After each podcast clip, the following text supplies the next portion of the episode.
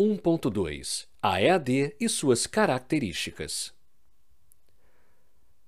A educação é um processo de ensino-aprendizagem cuja finalidade, na maioria das vezes, é a de desenvolver e aprimorar a formação e o desenvolvimento físico, moral e intelectual dos sujeitos. Para isto, cria métodos didáticos, pedagógicos e andragógicos para a promoção do ensino visando a aprendizagem Porém, quando o objetivo é o de promover o processo de ensino-aprendizagem em lugar diferente do local físico do ensino e é planejado e construído por meio de tecnologias apropriadas, pode-se definir esse processo como educação à distância. Alguns autores argumentam que a EAD poderia contribuir para modificações necessárias ao nosso sistema educacional, já que permite o trabalho coletivo e a transdisciplinaridade, o desenvolvimento de práticas educativas compartilhadas por diferentes atores, o estímulo ao espírito de colaboração e à criatividade, além de favorecer condições de construção de conhecimento com base na investigação e na solução de problemas. A EAD é uma modalidade de educação chamada muitas vezes de forma equivocada de metodologia. Esta distinção fica clara na Lei nº 10.172, de 9 de janeiro de 2001, do Plano Nacional de Educação, PNE, indicando que são modalidades de educação no Brasil: educação de jovens e adultos, educação à distância e tecnologias educacionais, educação tecnológica e formação profissional e educação indígena. A Constituição Federal de 1988 define educação à distância como forma de ensino que possibilita a autoaprendizagem com a mediação de recursos didáticos sistematicamente organizados apresentados em diferentes suportes de informação, utilizados isoladamente ou combinados e veiculados pelos diversos meios de comunicação. Brasil, 1988. Ressalta-se que o aprendizado através da EAD não se realiza fortuitamente. Navegar na internet não significa que houve prática eficaz de ensino e construção do conhecimento-aprendizagem pelos internautas.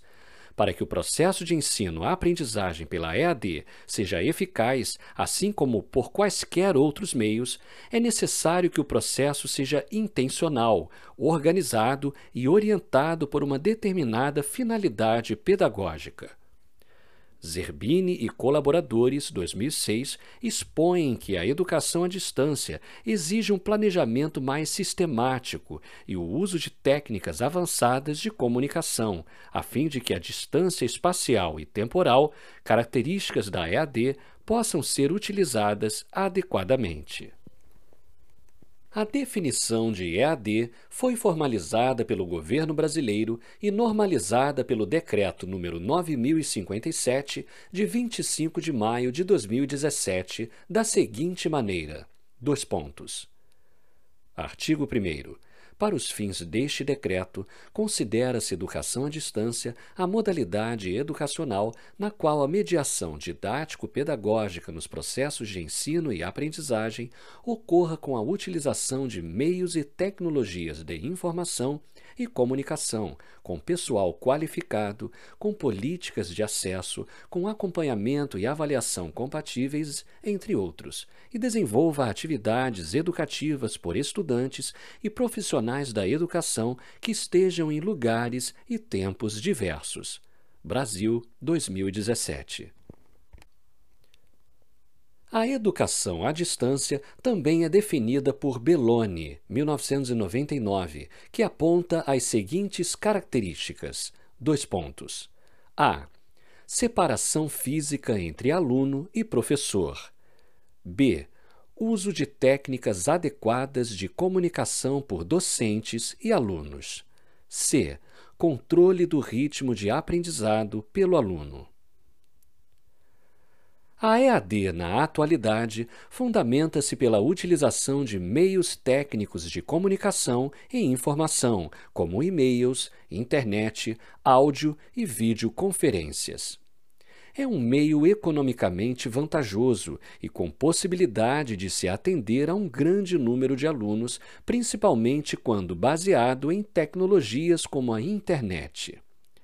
Pode-se resumir, então, que a educação à distância envolve aspectos como aprendizagem e ensino, mas também planejamento, uma vez que o local de ensino é diferente de onde ocorre tradicionalmente o aprendizado, escolas, universidades, etc. E a comunicação se dá através da utilização de diversas tecnologias. Outra característica relaciona-se com os usos de técnicas de andragogia na metodologia. Falaríamos da educação voltada para adultos, preconizada por um conjunto de métodos próprios de ensino para o público.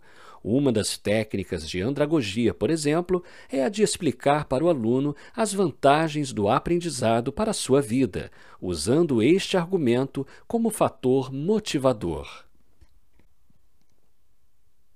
O aspecto andragógico se confirma nas pesquisas de censo da Associação Brasileira de Educação à Distância, ABED 2016, pois há predominância de adultos como principal público alcançado pela EAD. Esta predominância pode estar relacionada à maior autonomia e disciplina do aluno, condição necessária para a realização de atividades à distância.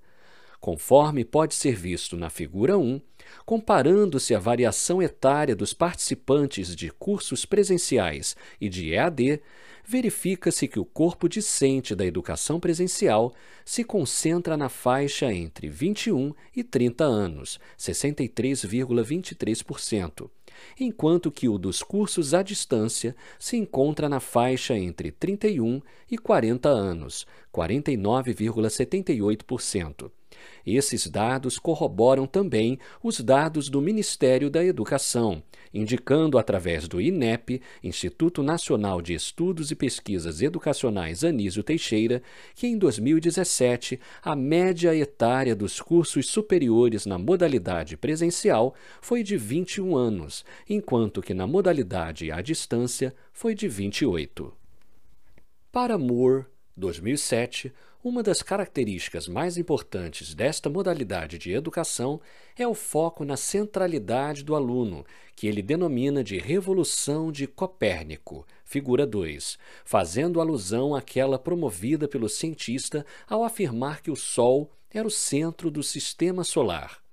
Na analogia de Moore, o aluno é a figura central, envolvido pelas tecnologias da informação e da comunicação, TICs, e por todos os processos educacionais delas decorrentes, diferentemente do ensino presencial tradicional, cuja centralidade encontra-se no professor.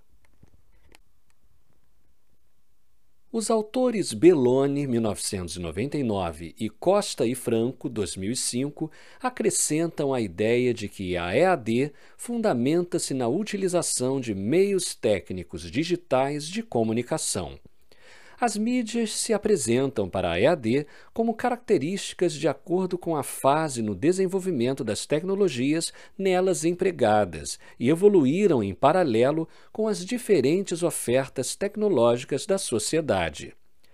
Para Moore, 2007, as cinco gerações destas modalidades são Primeira, conduzida desde os primórdios da escrita, com cartas e ampliadas com a invenção de Gutenberg a segunda com a criação do rádio e da televisão, a terceira com o conceito de universidade aberta, no qual o aluno não necessitaria estar presente nos campi das universidades, e a quarta com as teleconferências, que podiam emitir uma aula de um canto a outro com o uso de televisão, até os dias atuais com a quinta geração, sendo seu marco a chegada da internet.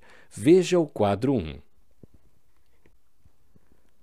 A evolução da tecnologia proporcionou também a classificação, quadro 2, dos tipos de EAD e sua relação com o aluno e o formato de comunicação.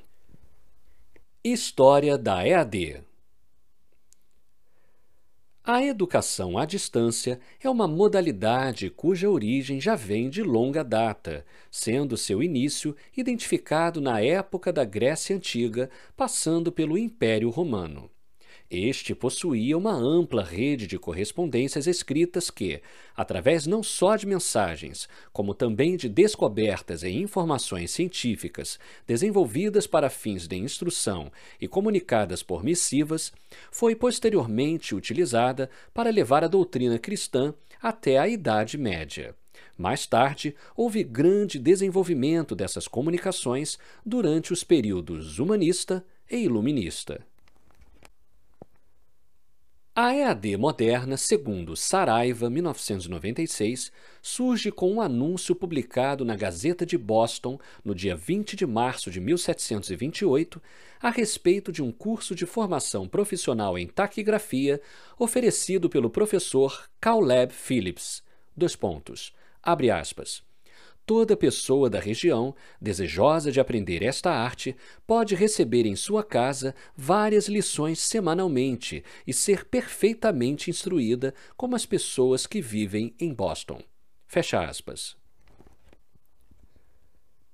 Alguns outros eventos históricos que marcaram o desenvolvimento da EAD são destacados por Torres, 2002. Depois que Caleb Phillips iniciou suas lições de taquigrafia em 1728, começaram a ser lançados outros cursos. Dois pontos. Em 1833, na Inglaterra, começa o ensino por correspondência. Em 1840, Isaac Pitman ensina os princípios da taquigrafia em cartões postais que trocava com alunos. Em 1856, em Berlim, na Alemanha, Charles Toussaint e Gustav Langenscheidt fundam uma escola de línguas por correspondência. Em 1873, em Boston, nos Estados Unidos, Anna Elliot Ticknor cria a fundação Society to Encourage Study at Home. Em 1891, Thomas J. Forster, em Scranton, também nos Estados Unidos, elabora cursos sobre medidas de segurança no trabalho de mineração e funda o International Correspondence Institute. Em 1891, a Universidade de Wisconsin organiza cursos por correspondência nos serviços de extensão universitária. Em 1892, a Universidade de Chicago cria a Divisão de Ensino por Correspondência no Departamento de Extensão.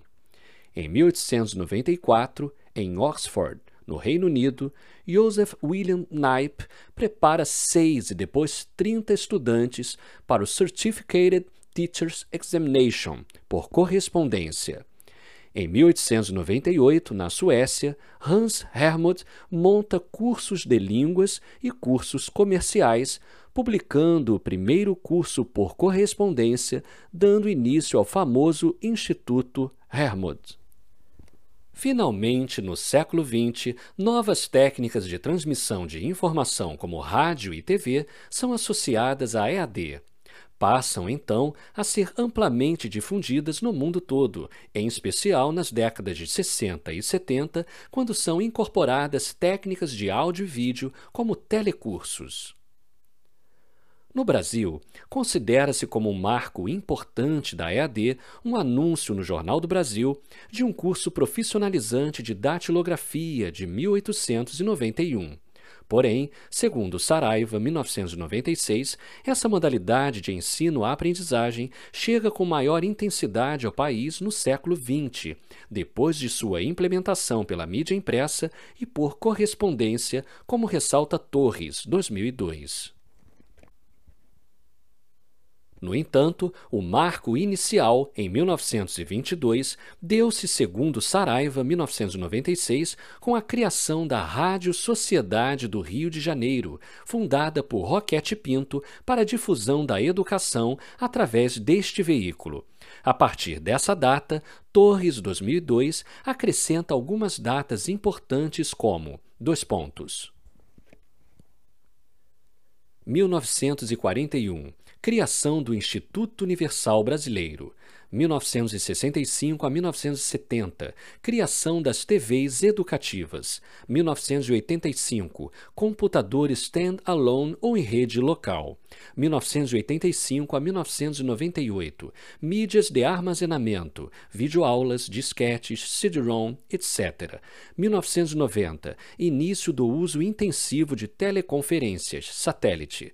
1991, criação da RNP. 1995, disseminação de redes, internet. 1996, redes de videoconferência.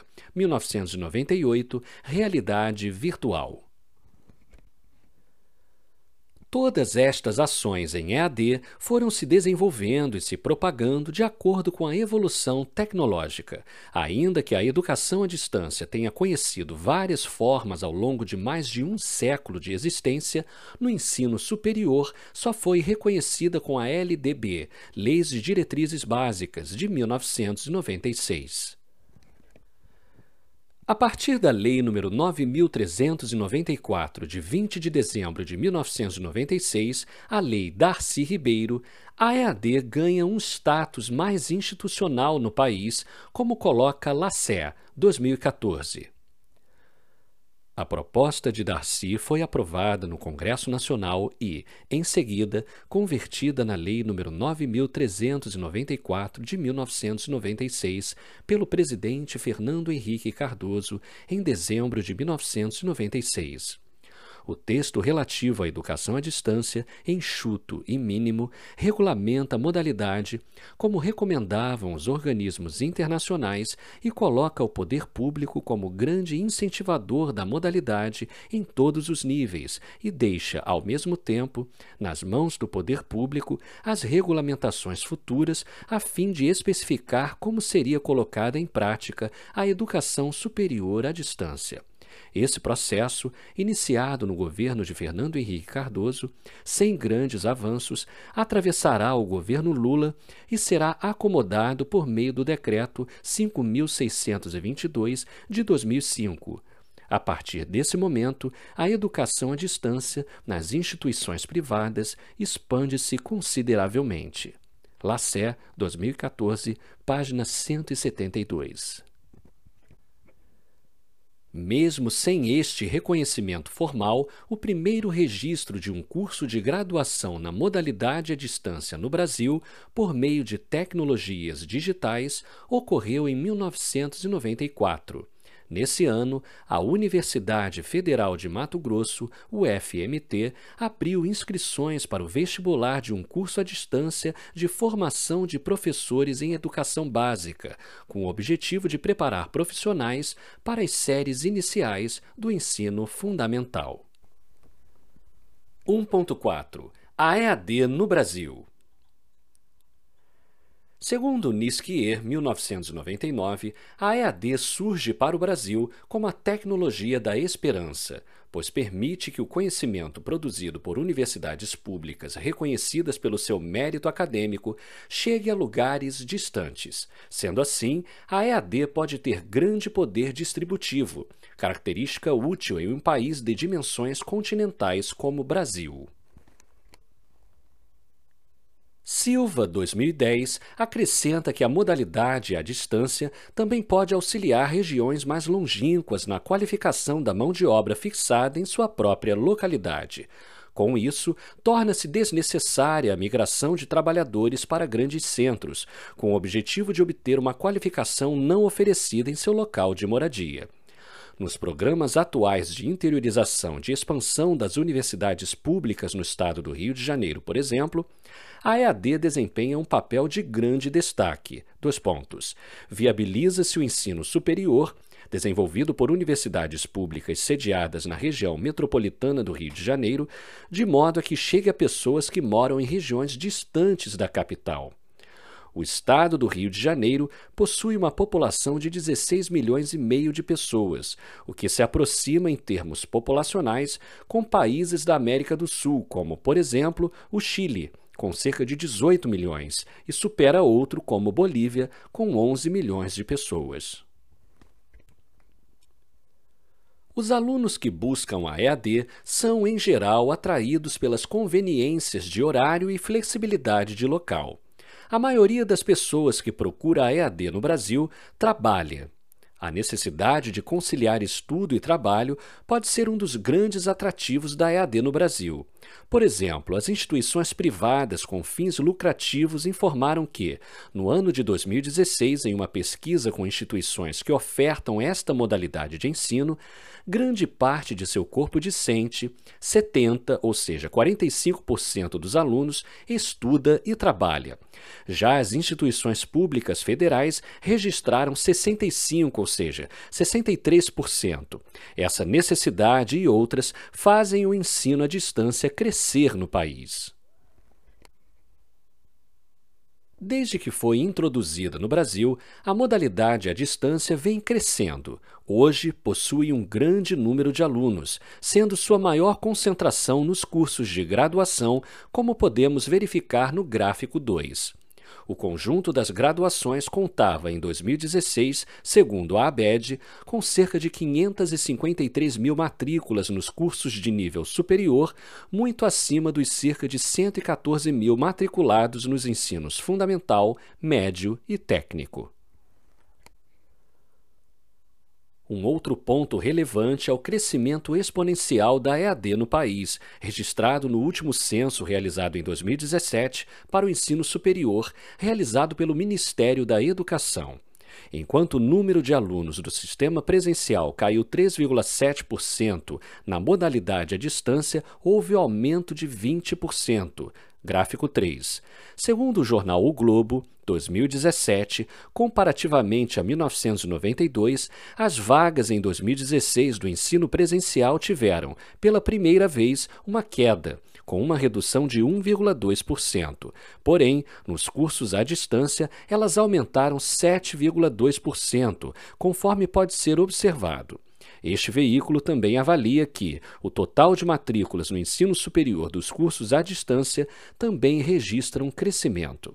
Fazendo-se a conversão de números absolutos em percentagem, temos que em 2006, 4, ou seja, 2% das matrículas nesta modalidade eram de universitários, quando em 2016 foram 18, ou seja, 6%.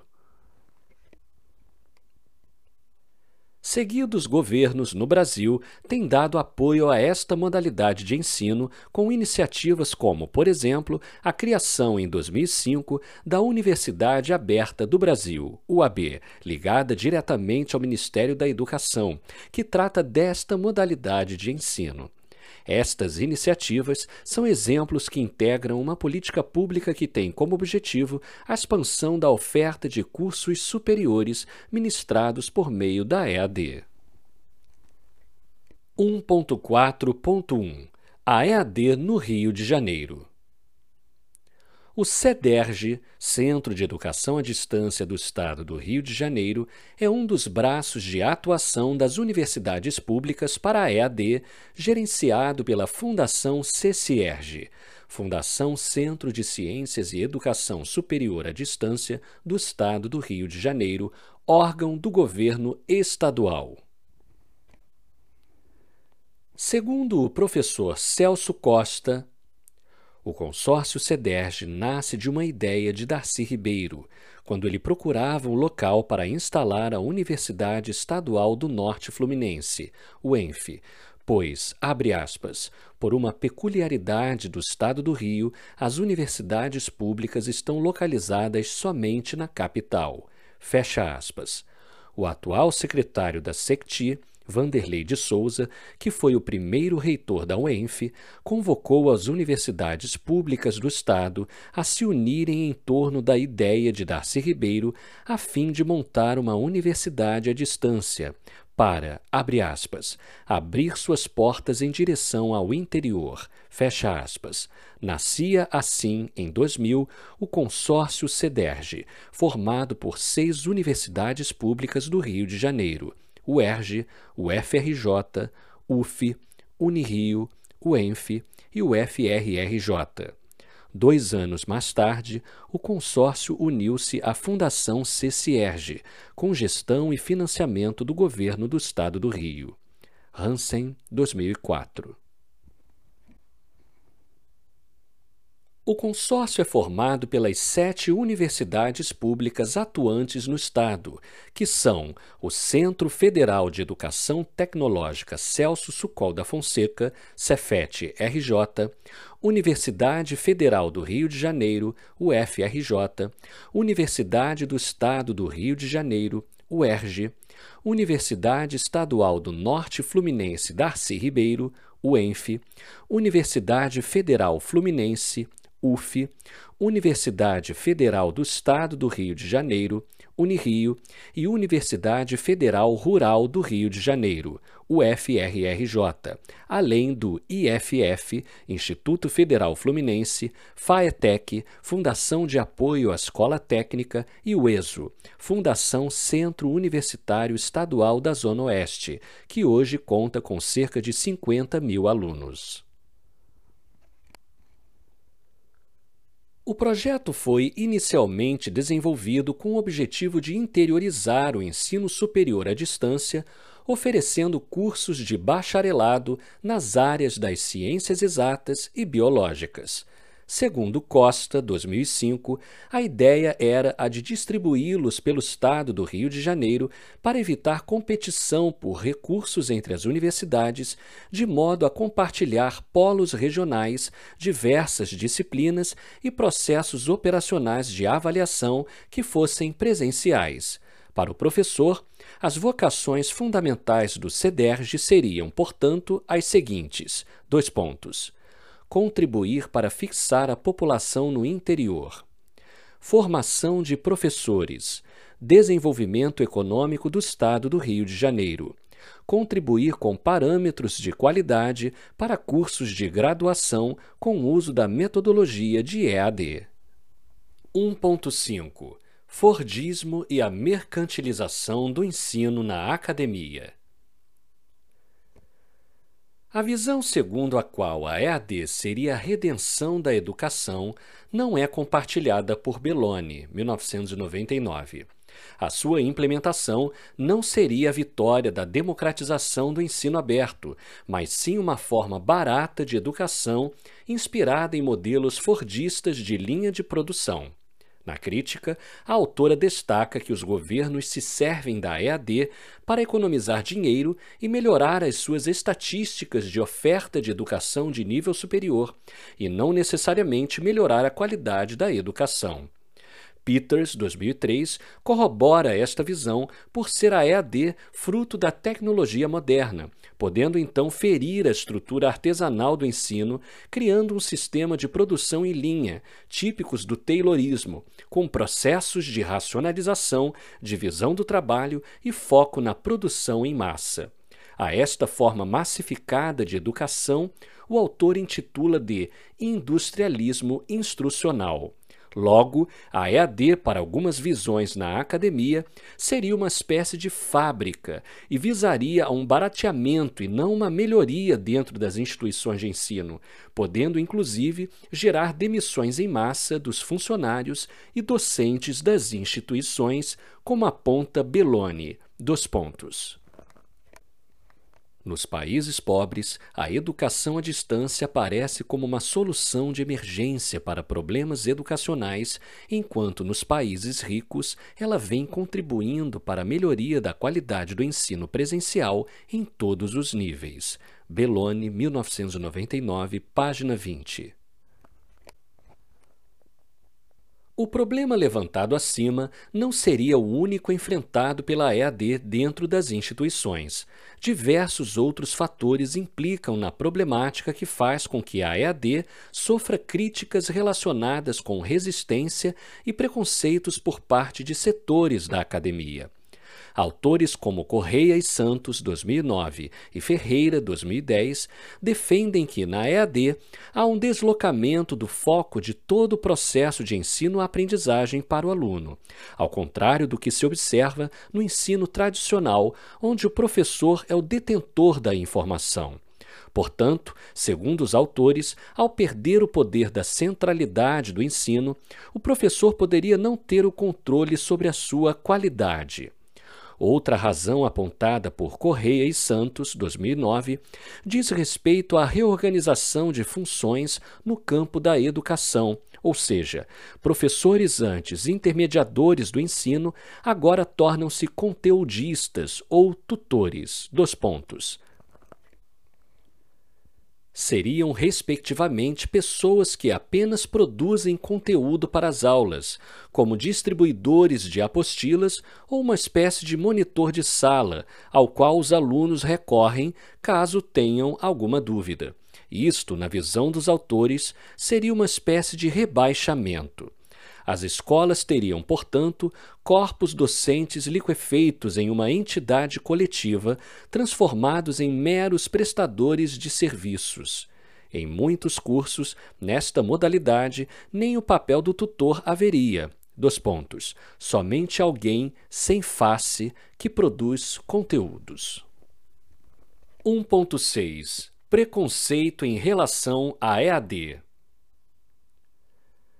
não seria somente na academia que a EAD enfrenta resistências, mas na sociedade de forma geral também haveria um preconceito.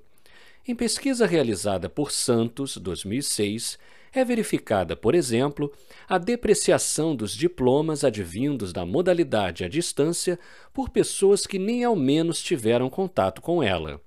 Para Formiga e Lito, 2009, há preconceitos contra a EAD por parte da população. Dois pontos. Abre aspas. Não vi e não gostei. Fecha aspas. Como veremos a seguir. Na psicologia social, uma das definições de preconceito é dada pelo pesquisador norte-americano Gordon Allport em sua obra The Nature of Prejudice, de 1954. Dois pontos.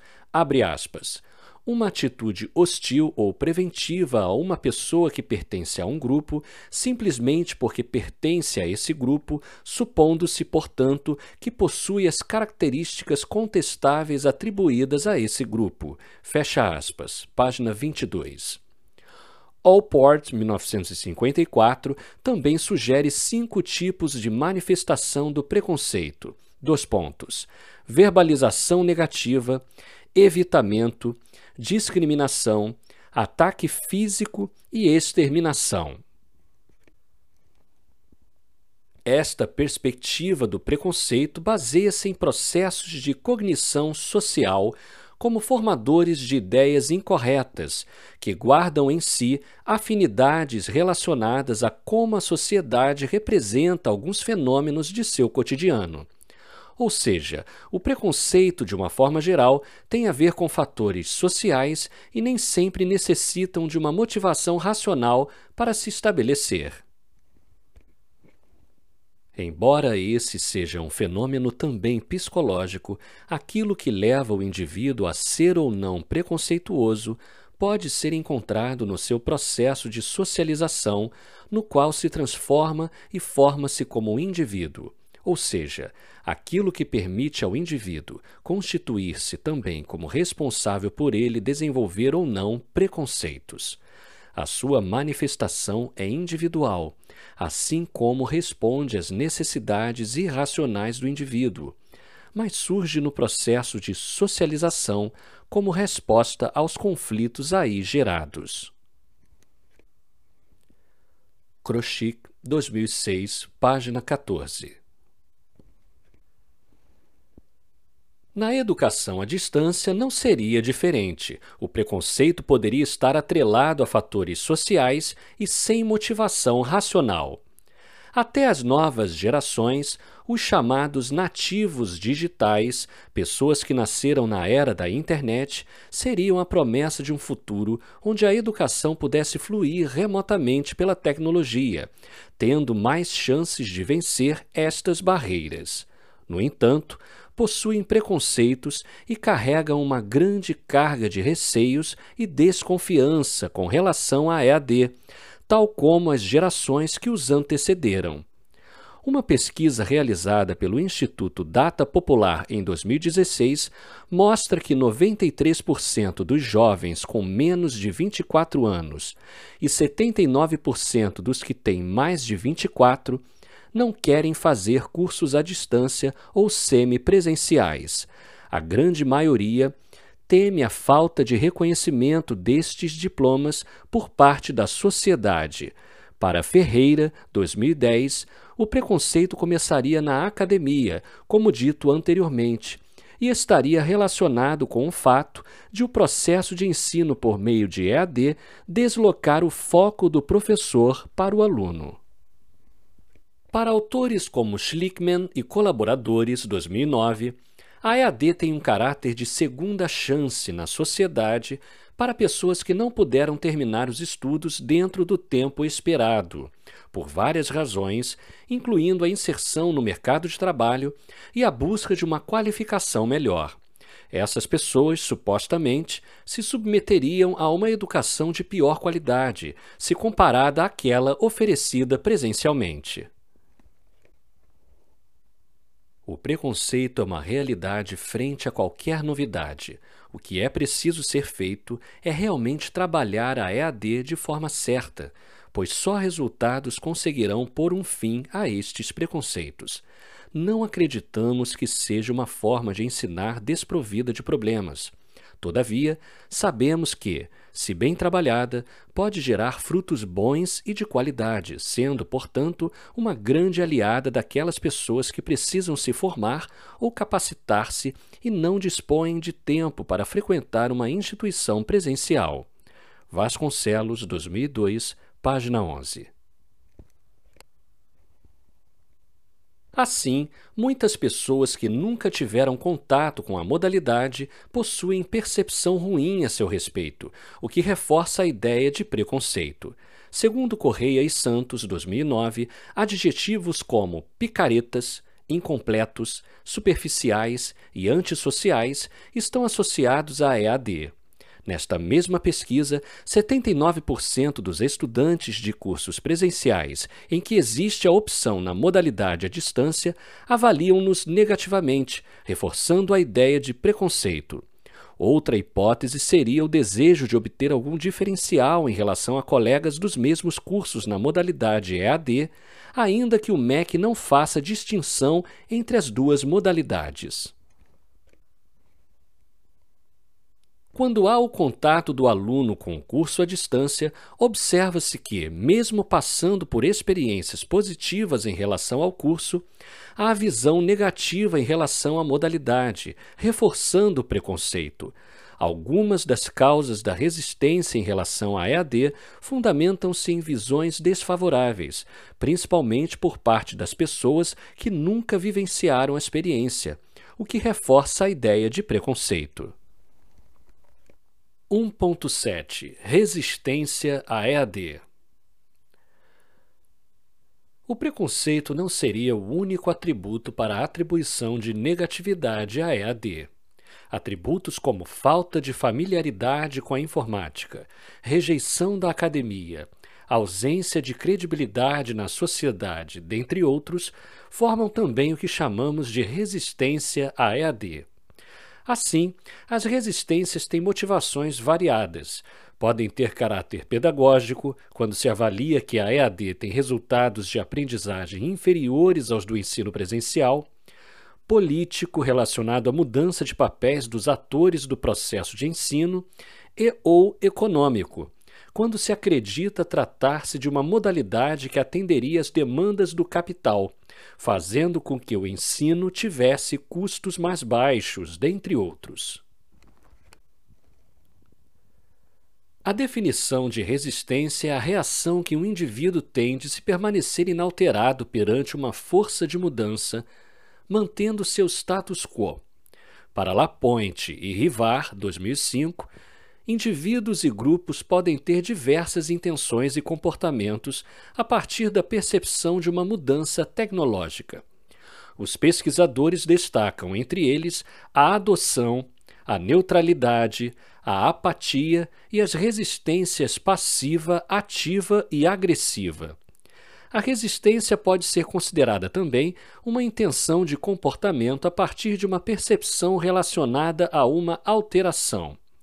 Ou seja, nem é preciso que haja de fato a mudança para que tenha resistência. ou nem é necessário conhecê-la para que ocorra.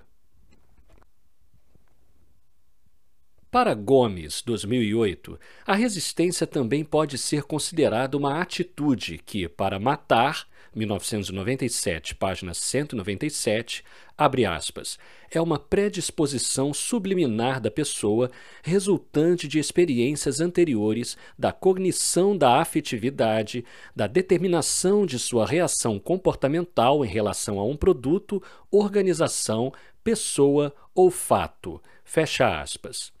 As atitudes, segundo esse pesquisador, poderiam ser entendidas em três dimensões: dois pontos, afetiva, cognitiva e comportamental. Quadro 3. O problema da resistência para Brauer 2008 diz respeito à preparação dos cursos em EAD que, muitas vezes, são conversões amadoras de cursos presenciais transformados em virtuais, sem qualidade necessária e sem ponderar o perfil do aluno. Isto, segundo o autor, também colabora para ampliar a resistência. É o caso também de experiências anteriores mal sucedidas e o fato de a EAD ter se iniciado em cursos profissionais de baixo valor acadêmico para públicos de baixa renda, como os de eletrônica básica, costura, mecânica, supletivos, dentre outros. Ou seja, a própria história da EAD se configuraria em um motivo de resistência, ainda que estes cursos tenham atendido a algumas necessidades da sociedade. Hoje, quando se quer dizer que alguém é mal formado ou incompetente, diz-se que a pessoa retirou o diploma por correspondência.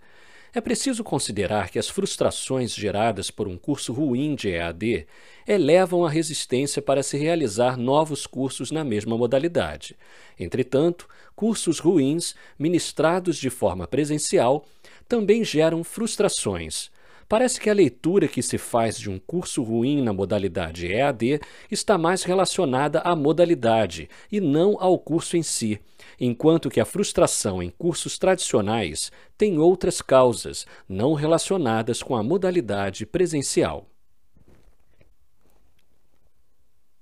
Hara e Kling, 1999, Apud, Caregnato e Moura, 2006, dividem as frustrações em cursos de EAD em três grupos. Dois pontos falta de retorno imediato dos professores que, presencialmente, poderiam avaliar o aluno, inclusive pela linguagem corporal. Instruções ambíguas dadas pelos professores e problemas com o uso da tecnologia. Uma pesquisa realizada por Perdua e Valentini 2000, a partir de 444 questionários sobre desenvolvimento profissional através da EAD, conclui que há forte relutância com a modalidade pelas seguintes razões. Dois pontos. Dúvida dos alunos em relação à sua capacidade de se adaptar à modalidade. Questionamentos sobre a qualidade do curso e acessos baseados em tecnologia e suas aptidões para isso. Fatores ligados ao social também estão entre os que colaborariam com a resistência. Entre os principais motivos que levariam uma pessoa a não fazer um curso na modalidade EAD, segundo dados preliminares de pesquisa em curso sobre a juventude fluminense realizada pelos membros do Laboratório Interativa, estão: dois pontos. Não socialização, necessidade de sala de aula e medo de o diploma não ser reconhecido. Esses dados nos levam a supor que fatores de resistência poderiam, inclusive, afetar a decisão de jovens sobre a realização do curso na modalidade à distância. Nessa mesma pesquisa em curso, com jovens alunos de um curso presencial preparatório para o vestibular de uma instituição pública de educação à distância, na qual buscou-se saber se eles cursariam uma faculdade nessa modalidade, obteve-se como resultado que 64,6% dos respondentes disseram não e talvez. Apenas 35, ou seja, 4%, declararam que fariam uma faculdade à distância, ou seja, nem os próprios alunos da instituição à distância gostariam de ter seu diploma obtido nesta modalidade. Gráfico 5. Isso mesmo sendo o consórcio CEDERJ, considerado uma instituição modelo pelo MEC e referência no Brasil nesta modalidade de educação. Para Moore, 2007, a resistência dos alunos deve-se a vários fatores. Um deles é achar que um curso de EAD seja mais fácil do que o convencional e deparar-se com outra realidade. Além disso, os alunos não se dariam conta de que, em EAD, precisam ter maior responsabilidade e familiaridade com a tecnologia. Segundo o autor, os principais fatores que levam à resistência à EAD são: dois pontos. Percepção errônea de que a EAD seja uma modalidade mais fácil e exija menos dedicação. Uma grande frustração se seguiria ao se perceber que se trata exatamente do contrário, exigindo maior dedicação pela necessidade de um maior protagonismo do aluno no processo falta de entrosamento com a tecnologia utilizada. Uma percepção ruim se seguiria a esse problema, pois, quando há familiaridade, o aluno percebe justamente o contrário. Falhas na elaboração do curso. No Brasil, pesquisa realizada pela Abra EAD 2010 corrobora a de Moore 2007 no item abre aspas expectativas errôneas por parte dos alunos, fecha aspas, quando mostra que 51% dos alunos desistem dos cursos em EAD por achar que é uma modalidade mais fácil do que a oferecida pelo sistema convencional. Outro estudo realizado por Brauer, 2008, sobre o tema da resistência na universidade corporativa, o C, conclui que seriam oito dimensões principais na condução da resistência de alguém que cursa o EAD, divididas em duas características. De um lado, teríamos as individuais, dois pontos. 1. Um, autoeficácia, capacidade que o indivíduo tem para a autocondução de um sistema. 2. Competência em TI, intimidade que o indivíduo tem com elementos tecnológicos. 3. Expectativa de desempenho, o quanto o indivíduo acredita que isto influenciará sua vida. E 4. Expectativa de esforço, o grau de facilidade encontrado em um sistema, como interfaces, etc. De outro lado, teríamos aquelas relacionadas com o ambiente. Dois pontos. 5. Influência social percepção que o indivíduo tem de que outras pessoas relevantes acreditam que ele deveria utilizar o sistema. 6. Condições facilitadoras, conjunto tecnológico e aparatos que o indivíduo considera bons para dar suporte para o uso do sistema. 7. Interatividade, interação entre indivíduos. E 8. Comunicação interna, elementos que envolvem comunicação como velocidade de respostas e eficiência de um sistema de comunicação.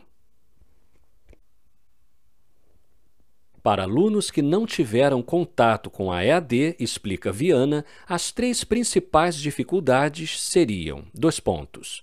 1. Um, expectativas. 2. Autoeficácia. E 3. A falta de intimidade com a tecnologia. Para Meirelles e Maia, 2002, as instituições têm que estar atentas à percepção dos alunos, pois uma percepção negativa pode comprometer os resultados da própria aprendizagem. Compreender por que o aluno resiste em cursar EAD contribuirá para enriquecer o tema nas universidades, tendo em vista que este não é um campo consolidado, mas que, ao contrário, está em desenvolvimento. 1.8 Aspectos positivos e negativos da EAD. Como qualquer modalidade de processo de ensino-aprendizagem, a EAD possui aspectos positivos e negativos. Do lado positivo, temos pesquisadores como Caregnato e Moura, 2006, que estudaram as percepções de alunos em cursos baseados em computador comparativamente àquelas de alunos inscritos em cursos presenciais. No que tange ao ensino à distância, os pesquisadores relatam experiências positivas, tais como flexibilidade na administração do próprio tempo, acompanhada de maior disciplina, participação mais intensa das turmas em grupos virtuais e a transformação do papel do professor como facilitador. Caregnato e Moura também discutiram os aspectos negativos da EAD, como a dependência da tecnologia, que faz com que ela possa ser cara ou não disponível, a dispersão física dos participantes, pois uma modalidade à distância pode provocar uma menor interação no grupo, a necessidade de maior compromisso dos alunos em um contexto onde se exige uma autonomia para a realização de tarefas, além da limitação das discussões por conta das distâncias ou das barreiras tecnológicas. Quadro 4. Já no que tange ao ensino presencial em relação à EAD, aspectos positivos, segundo Caregnato e Moura, 2006, seriam o contato e a interação de turmas, independência de máquinas, dentre outros. Os negativos, quadro 5, seriam os deslocamentos, dificuldade de se expressar, utilização de técnicas consideradas tradicionais como quadro negro e giz e autoridade do professor. No que diz respeito aos fatores negativos da EAD, acima descritos por Carignato e Moura, 2006, Brown, 2005, contribui para a discussão, adicionando outros fatores que, supostamente, seriam mais fáceis de lidar em turmas de cursos tradicionais presenciais. Um exemplo dado pelo autor é a facilidade de se perceber se um aluno está gostando de um assunto ou do curso, estampado nos rostos dos que estão presentes. A comunicação corpórea pode ser um indicativo que permitiria ao docente, presencialmente, perceber se o aluno compreendeu um determinado tema. Em caso negativo, o professor poderia buscar explicar o assunto de outras formas. Na EAD, para Brown, 2005, o docente não teria como fazer alterações no encaminhamento didático, necessitando de um tempo maior para diagnosticar se a compreensão do aluno seria satisfatória, comparada àquela obtida de modo presencial. Um dos pontos positivos da EAD seria a capacidade desta modalidade no que se refere à gestão do processo ensino-aprendizagem, pois se pode deslocar a oferta de informações e a ampliação da formação pedagógica para áreas remotas, tendo em vista que os campi universitários brasileiros estão mais lotados nas regiões metropolitanas. Ou seja, a EAD poderia promover a criação de ambientes em que pessoas dispersas geograficamente conseguiriam desenvolver habilidades cognitivas de ensino-aprendizagem, independentemente da sua posição geográfica. Além disso, de pesquisa realizada em um curso de graduação em administração, emergiu outro ponto positivo. Concluiu-se que os alunos preferem a modalidade à distância por conta de fatores ligados principalmente à flexibilidade na organização da própria dinâmica de estudo, atributo bastante valorizado por pessoas que já estão no mercado de trabalho. O estudo confirma o que sugere Cheia e colaboradores, 2001, dos pontos. Alunos que buscam a EAD são movidos pelas conveniências de flexibilidade em criar seus próprios horários e desenvolvem o aprendizado nos lugares que lhe forem propícios.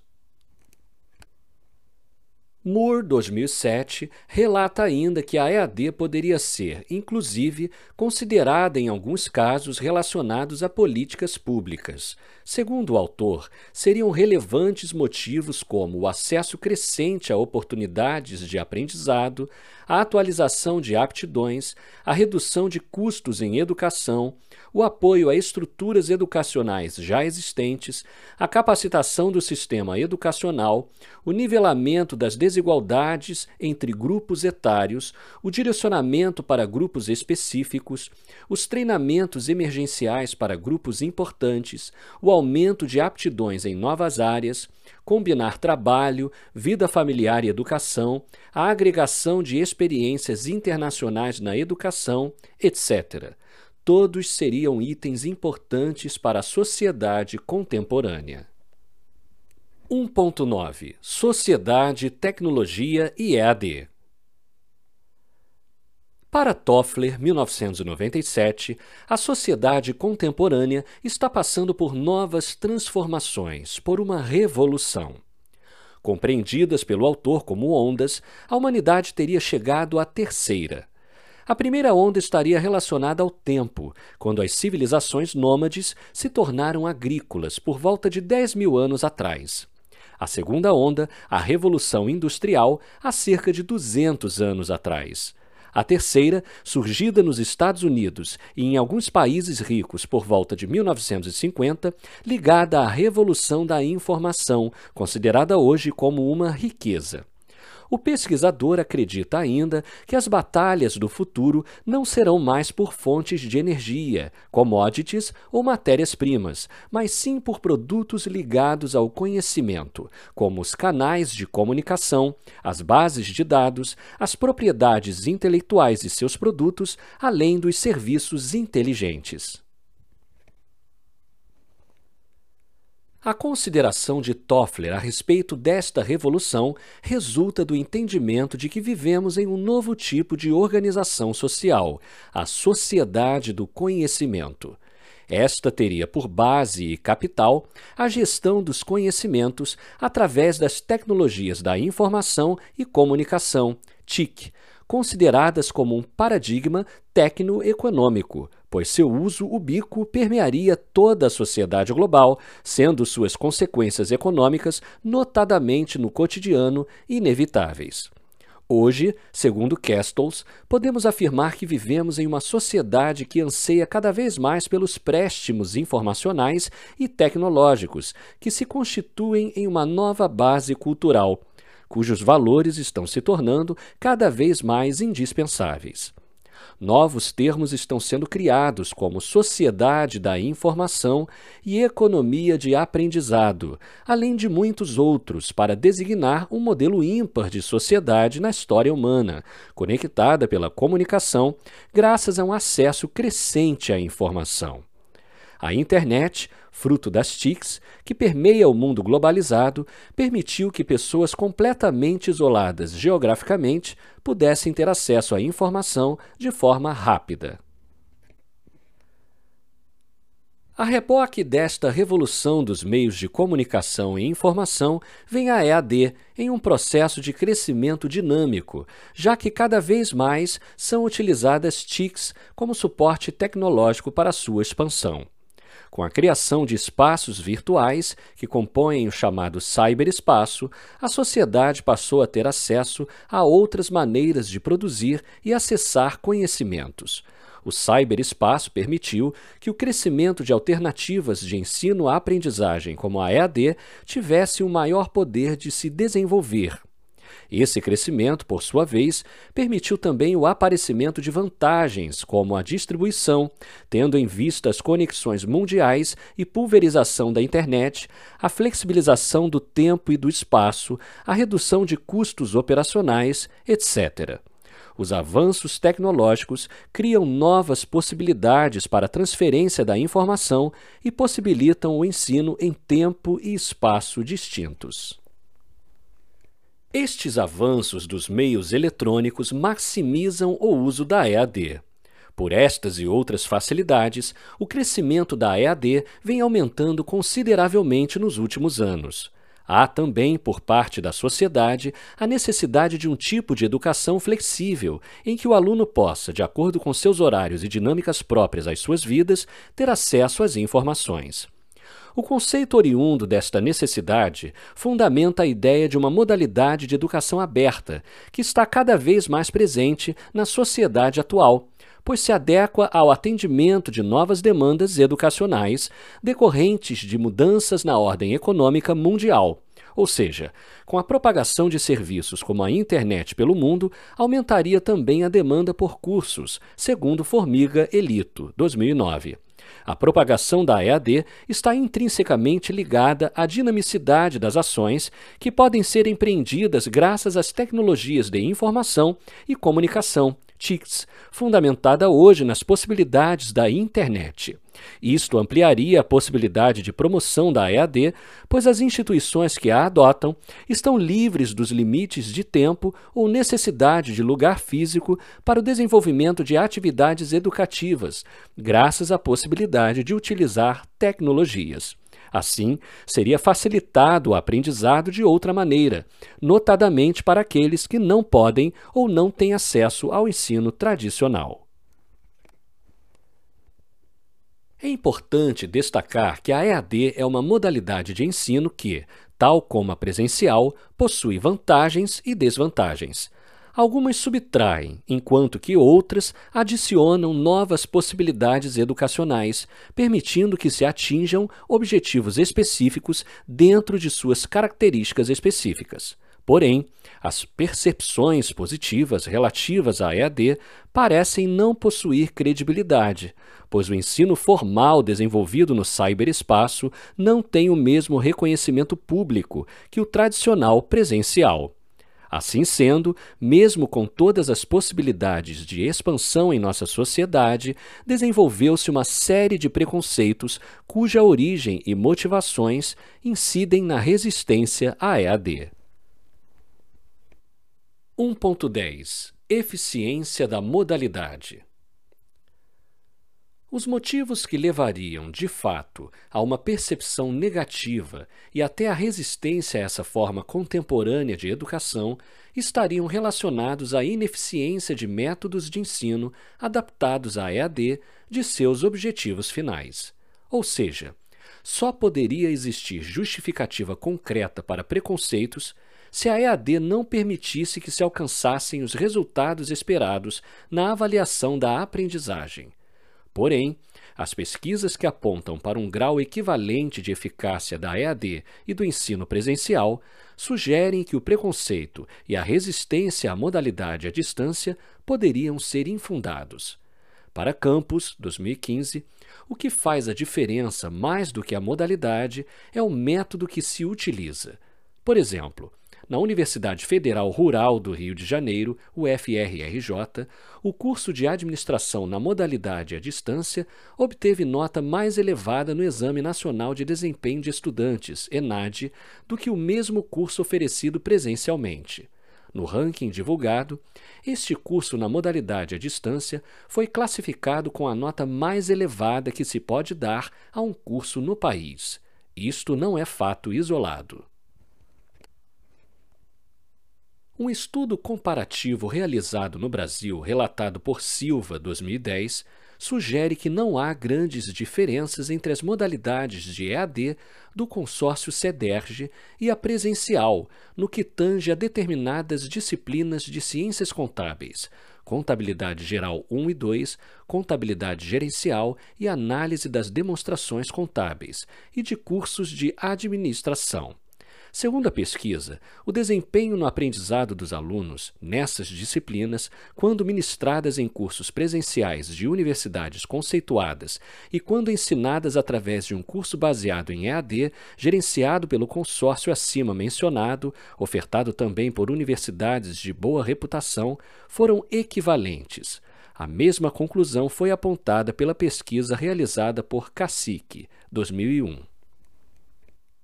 No Centro Federal de Educação Tecnológica de Minas Gerais, quando comparadas as modalidades presencial e não presencial via internet do curso de Métodos para Produção e Controle da Aguardente Artesanal, verificou-se que eram similares.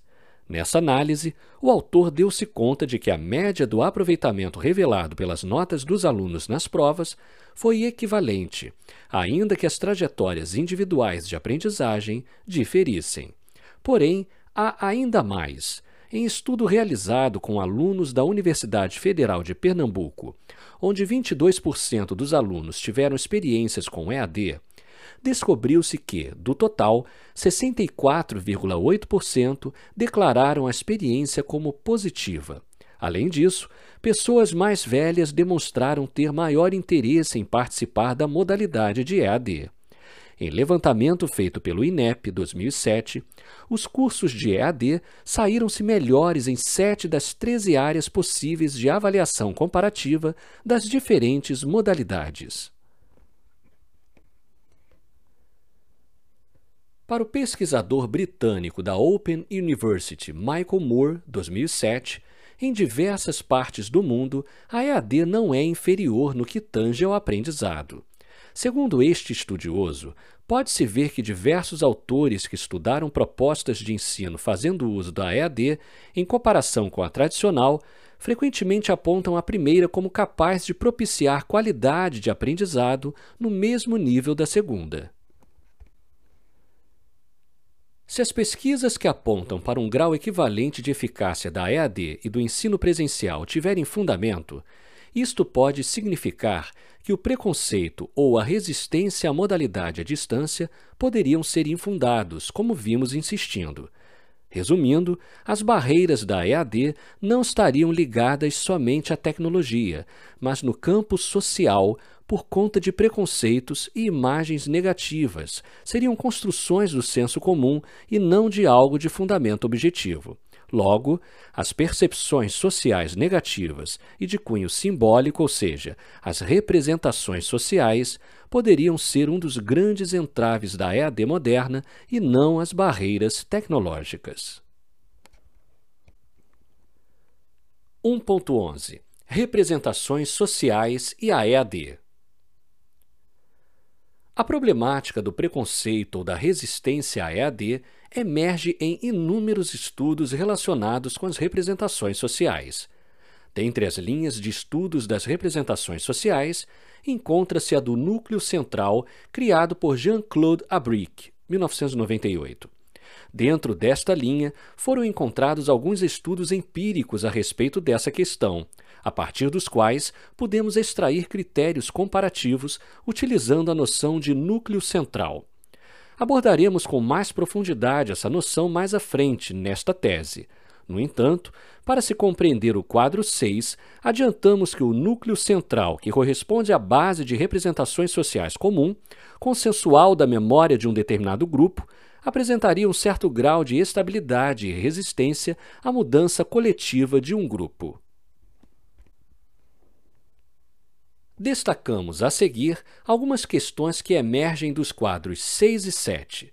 Em Santos, 2006, na modalidade à distância, 78% dos alunos dizem não se preocupar com a qualidade do ensino, ainda que esta resposta não os impeça, em sua maioria, de responder que o mercado não aplica o mesmo valor que o curso presencial. Nesta mesma pesquisa, o autor reitera que, para este grupo, há um valor instrumental e utilitarista quanto à escolha da EAD. Chama-nos a atenção nos estudos supracitados que, mesmo havendo um viés positivo, ainda aparece majoritariamente um constrangimento quanto à natureza do diploma da modalidade EAD diante das expectativas do mercado. 1.12 Questão da pesquisa. Primeira aproximação. Como amplamente discutido até aqui, a EAD tem sido uma modalidade de segunda opção para quem não se encontra em idade regular no ensino superior. Porém, parece haver nela inúmeras vantagens práticas, como, por exemplo, a flexibilidade de horário. Se não há perdas no que tange ao aprendizado, por que então a educação à distância ainda sofre resistência e preconceitos? Para certos autores, existem outros fatores relacionados à tomada de decisão, como as emoções e o contexto social.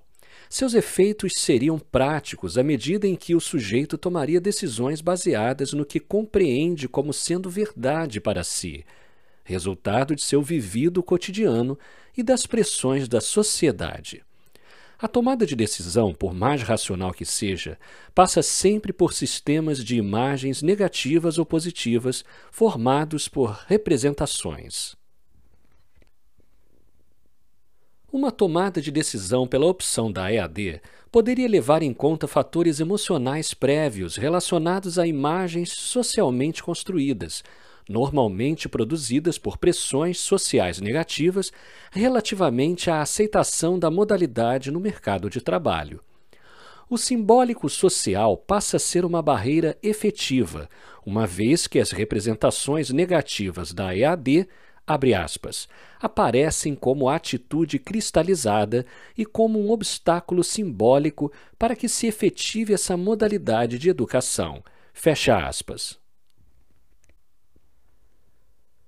Parecem existir, a nosso ver, duas forças na estrutura de resistência à EAD, tais como uma micro, ligada a fatores individuais, outra macro, ligada ao aspecto social. Ambos os fatores, de acordo com certos autores, influenciam o sujeito diretamente em uma tomada de decisão. Segundo eles, mesmo que o indivíduo entenda que a EAD propiciará benefícios para sua vida, quando se dá conta de que há representações sociais que não corroboram seu entendimento individual, altera seu comportamento, antevendo uma punição futura do mercado de trabalho em relação à sua formação. Em vista disso, gostaríamos de explorar ainda mais a problemática discutida pelos inúmeros autores que se debruçaram sobre o assunto, que apresentamos neste capítulo. As questões de pesquisa iniciais partiram, portanto, de lacunas que identificamos nas contribuições desses pesquisadores. O intuito desta tese se constitui em mapear os preconceitos e resistências face à EAD, apresentando um quadro do fenômeno traçado por uma nova perspectiva, como a das ágoras, elemento central desta pesquisa, por meio da qual se confere originalidade ao tratamento das questões que decorrerá de uma proposta de abordagem teórica e de uma modificação importante no aparato metodológico de uma das vertentes da teoria das representações sociais. Neste sentido, ressaltamos as relações das representações sociais com seus grupos, caracterizadas em torno do conceito de ágora, que será definido posteriormente nesta tese. Ao final do capítulo de teoria, relançaremos nossas questões de pesquisa em função das reflexões que serão apresentadas a seguir.